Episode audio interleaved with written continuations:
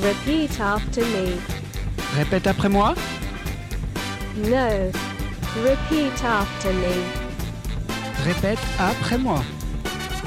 No. Repeat after me. Repeat after me. Yes. Repeat after me.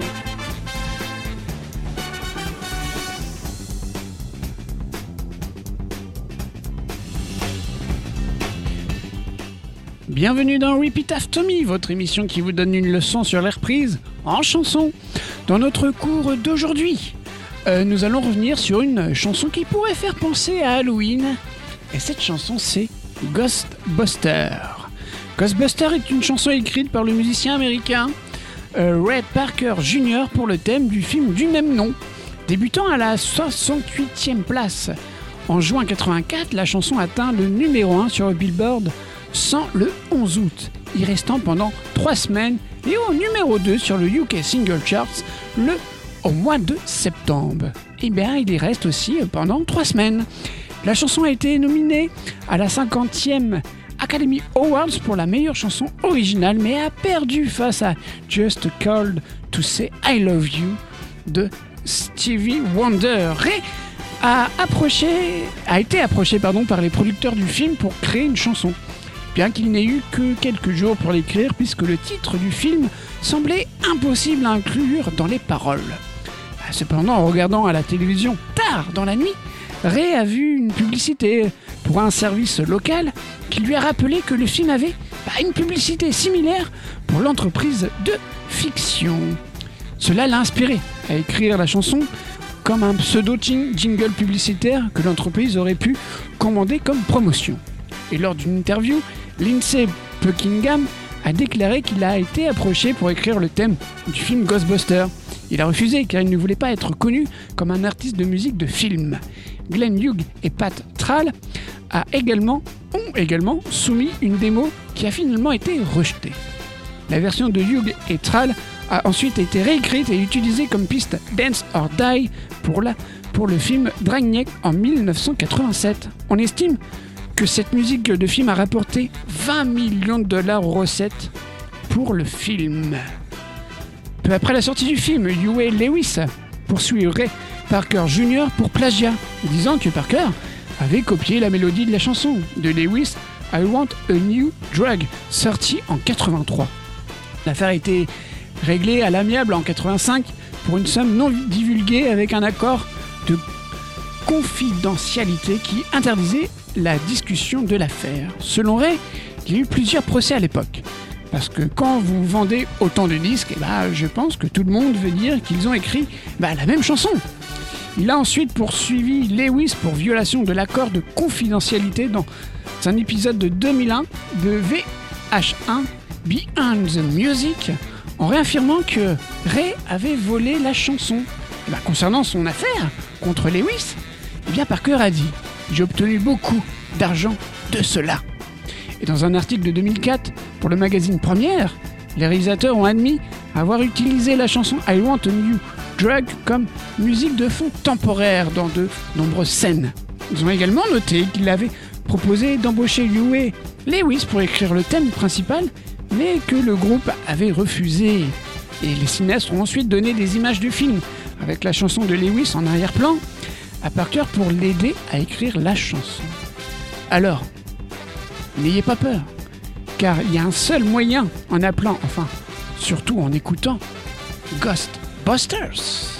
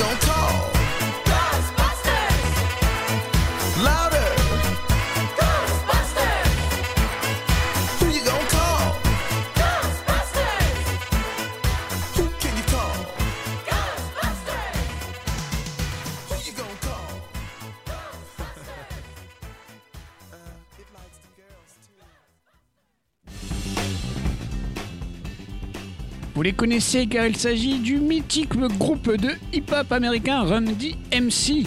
Ils se sont formés dans les années 80 car il s'agit d'un groupe pré précurseur du rap hardcore. Le groupe n'est plus actif depuis 2002 à cause du décès de Jam Master Jay. C'est un groupe qui a fait évoluer le rap au fil des années puisqu'il est le premier groupe de rap récompensé, le premier à passer sur MTV et surtout le premier à se faire un nom auprès du grand public qui le considère comme un groupe incontournable des années 80 et aussi ils lancent également la mode vestimentaire de la rue et ils influencent toute une génération grâce à ces codes vestimentaires. Et en 2007, Run DMC s'est nommé dans la catégorie meilleur groupe de rap de tous les temps par MTV et meilleur groupe de hip-hop de tous les temps par VH1. Mais en 1989, il nous rappe la chanson du deuxième volet de Ghostbusters.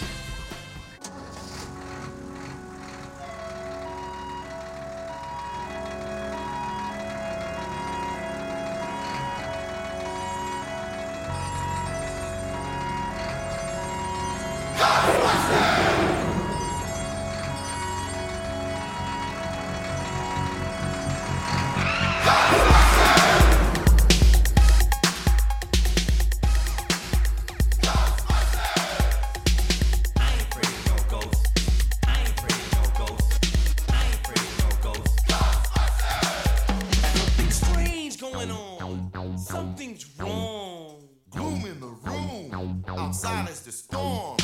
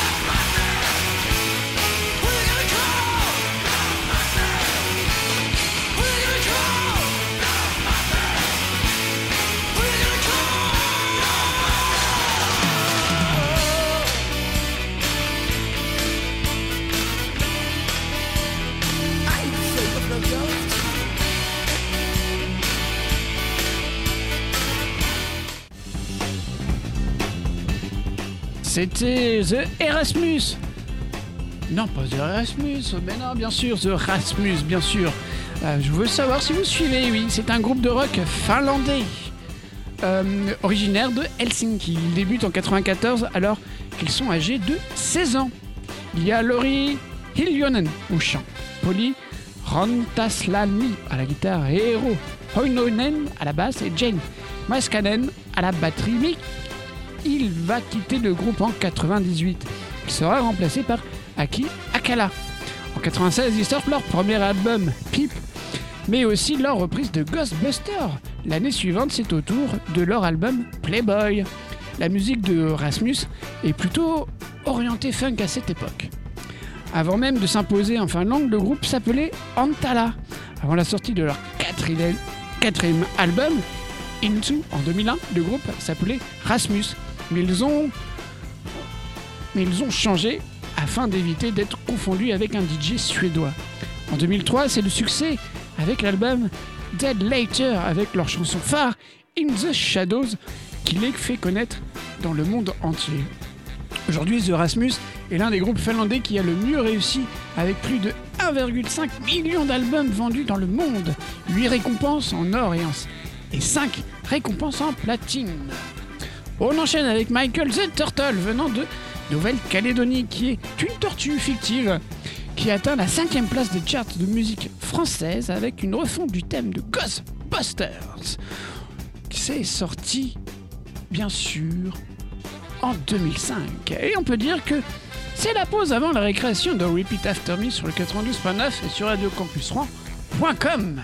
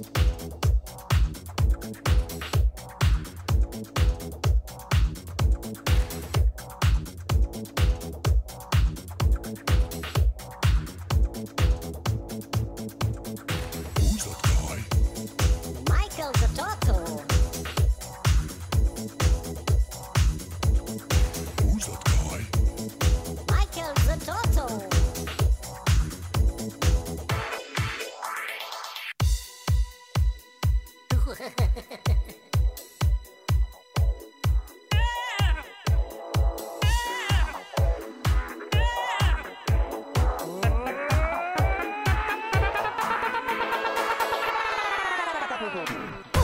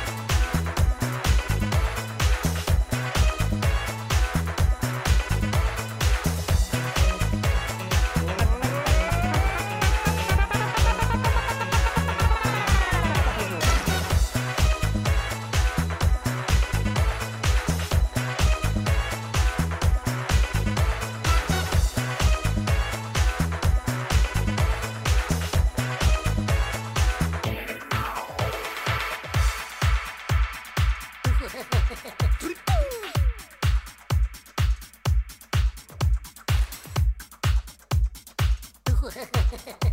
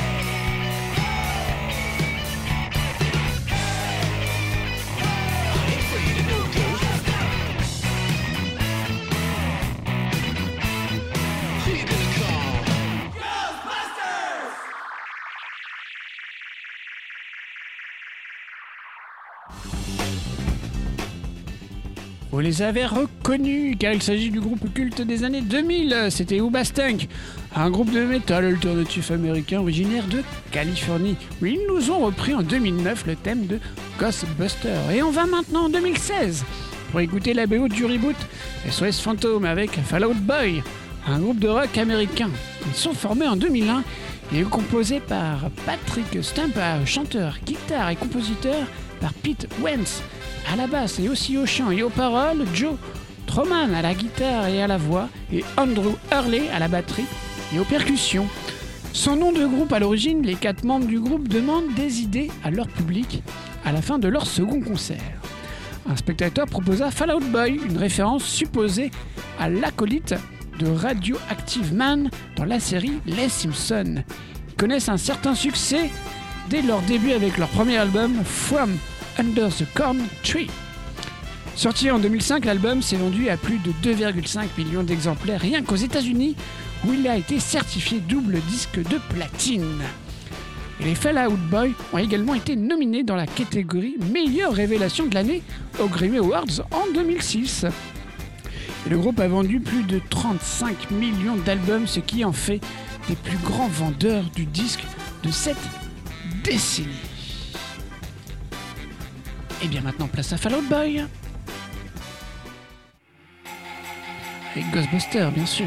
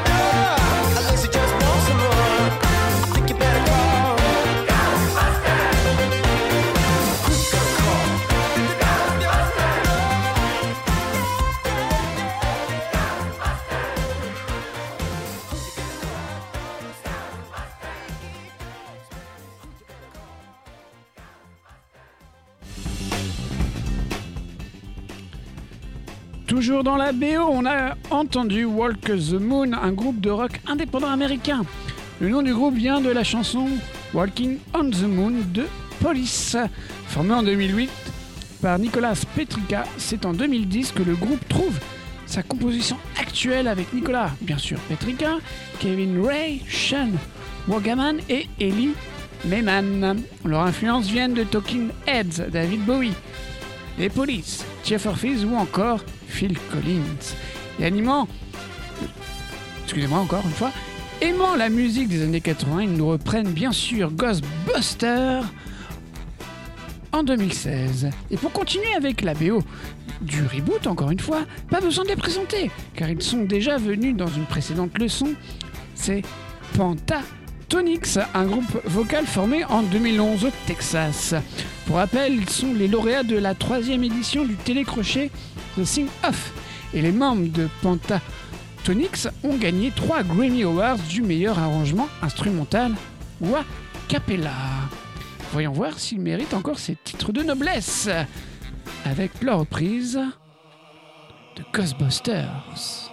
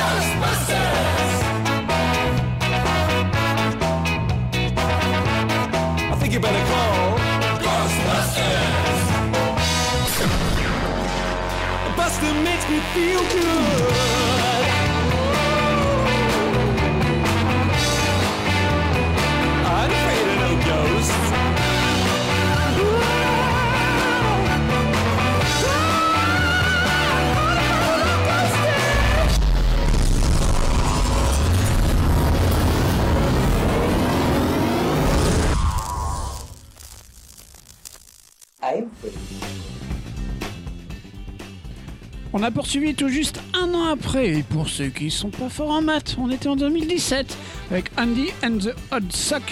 Et si vous suivez bien depuis le début, ils nous ont fait une cover de Ghostbusters.